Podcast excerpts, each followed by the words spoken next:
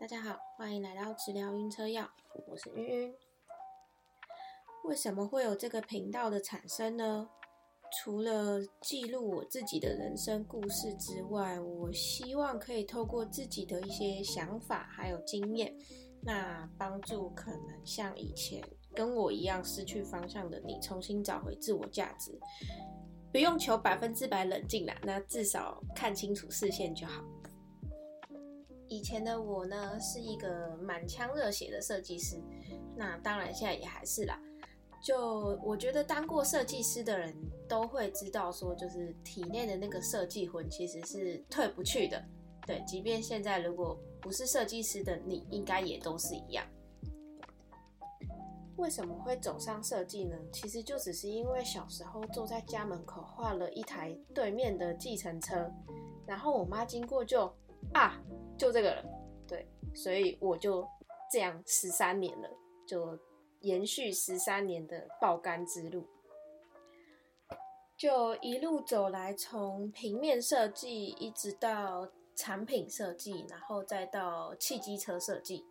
就是我觉得我是一个喜欢计划人生的人，但是总是过得跟计划中的不太一样。就是其实我根本没有想过我要去做交通工具设计，那一直到现在，其实到现在快八年了，我都还没有告诉我的当时的主管，就是还没有跟他坦诚说，其实我当时其实根本不是要去交通工具部门，我其实是要去应征产品部门，只是不小心丢错履历了。我那时候还在想说，为什么面试的时候，那个我的主管要一直问我对车子有什么想法啊？那我希望未来的车子是什么样？然后才想说，就是为什么跟我想象中的不一样？他才跟我说，他们这也是交通工具部门。我也只好硬着头皮跟他，嗯，好，不然我要跟他说，其实我不是来这嘛。从这一刻开始，我就发现说，奇怪，我的。计划怎么永远都赶不上我的变化？真的是当时的我，连摩托车到底每一台有什么差别，其实我都看不出来，我也都看不懂，就觉得就是两颗轮子而已啊，有什么差吗？但你知道这些恐惧是只能放在心里，你的表面还是要展现出，嗯，我很了解这个产业，毕竟面试嘛，不能露出马脚。后来一收到面试录取的通知，赶快立刻用一个礼拜的时间去恶补所有的机车相关知识，去翻超级多的杂志。我就想说，到底除了两颗轮子之外，其他到底是哪里不一样？至于交通工具设计师都在做什么呢？那之后就可以慢慢的跟大家分享。我觉得还算蛮有趣的，就是。跟我以前在做平面设计还有产品设计时的时候差很多，对，就是一个完全新的领域。之后如果你们有想要走交通工具的人，也可以听看看，就是工作内容是不是你自己想要的。毕竟台湾有做交通工具设计的也就那几间而已啦。但你们知道，就是即使自己曾经。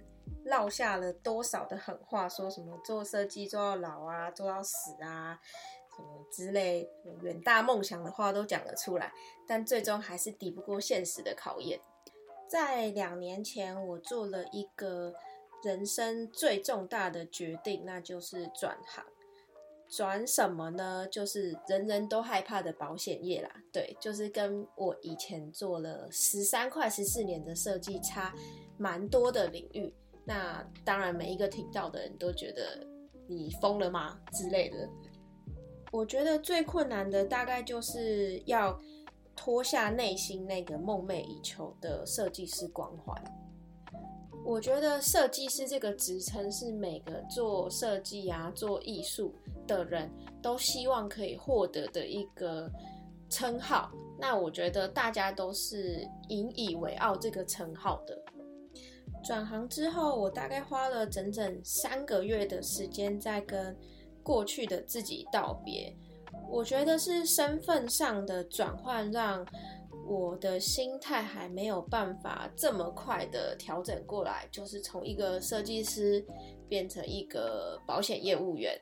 这件事情是我觉得我自己内心最过不去的，而且就是你知道命运真的就是一个捉弄人，就是平常想换工作的时候都找不到工作，当你一换工作换产业的时候，就莫名其妙会有非常多诱惑的工作跑出来。就那时候我一离职，大概一转行没多久，就福斯，哎不对，福叉，然后狗肉，就是有一些很真的是特别吸引人的车厂就会。突然莫名其妙的找到你身上，那这时候其实自己当然内心就快要动摇，就觉得说：天哪，我真的适合业务吗？我就是那些我期待想进去的更棒的车厂都出现了耶，我是不是应该要回去？就这个声音一直围绕在你的周围，一直在让你就是不断的让我自己不断的自我怀疑。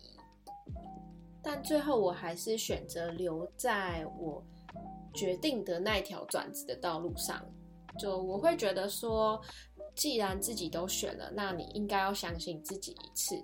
就即便真的失败了，那你的一技之长也还在嘛？那到时候再回去也不迟啊。可是你都还没有在这条道路上真正的努力过，你怎么知道你不行？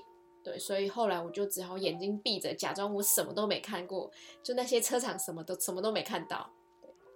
其实我当时就是相信我自己是一个有能力的人，就是只要是有能力，不管你去哪，你都可以带着自己一生的想法跟一生的功夫，重新在一个地方从零开始。你不可能就是转了一个行业，你就武功全废，什么都不知道嘛。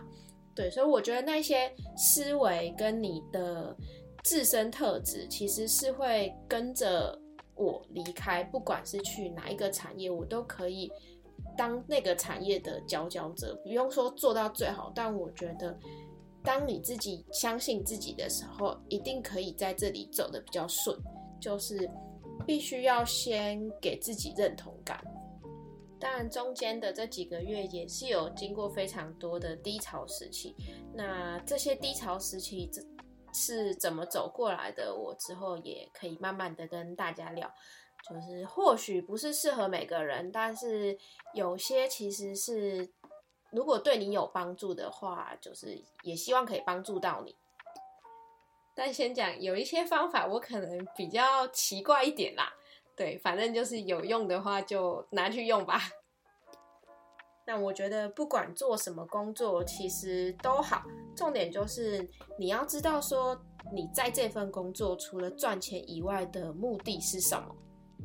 虽然钱是快乐的换算单位没错啦，但是除了钱之外，一定会有其他的目的跟目标。当你找到这些目的跟目标的时候，其实自己在。这个道路上也会更加的有自信，然后也可以拿出自己的态度。江湖再走，态度要有，还是得要先找到自己的自信来源。之后也可以慢慢的跟大家分享，就是我在这个产业听到跟看到一些每个人的故事跟他们发生的事情。那当自己陷入一个迂回里面的时候，其实。听听大家在做什么，那听听大家的想法，就自己其实就也比较不会被困在那一个回圈里面。好的，今天主要的目的就是跟大家讲说这个频道的产生，然后为什么会有这个频道。那就这样，我们下次见，拜拜。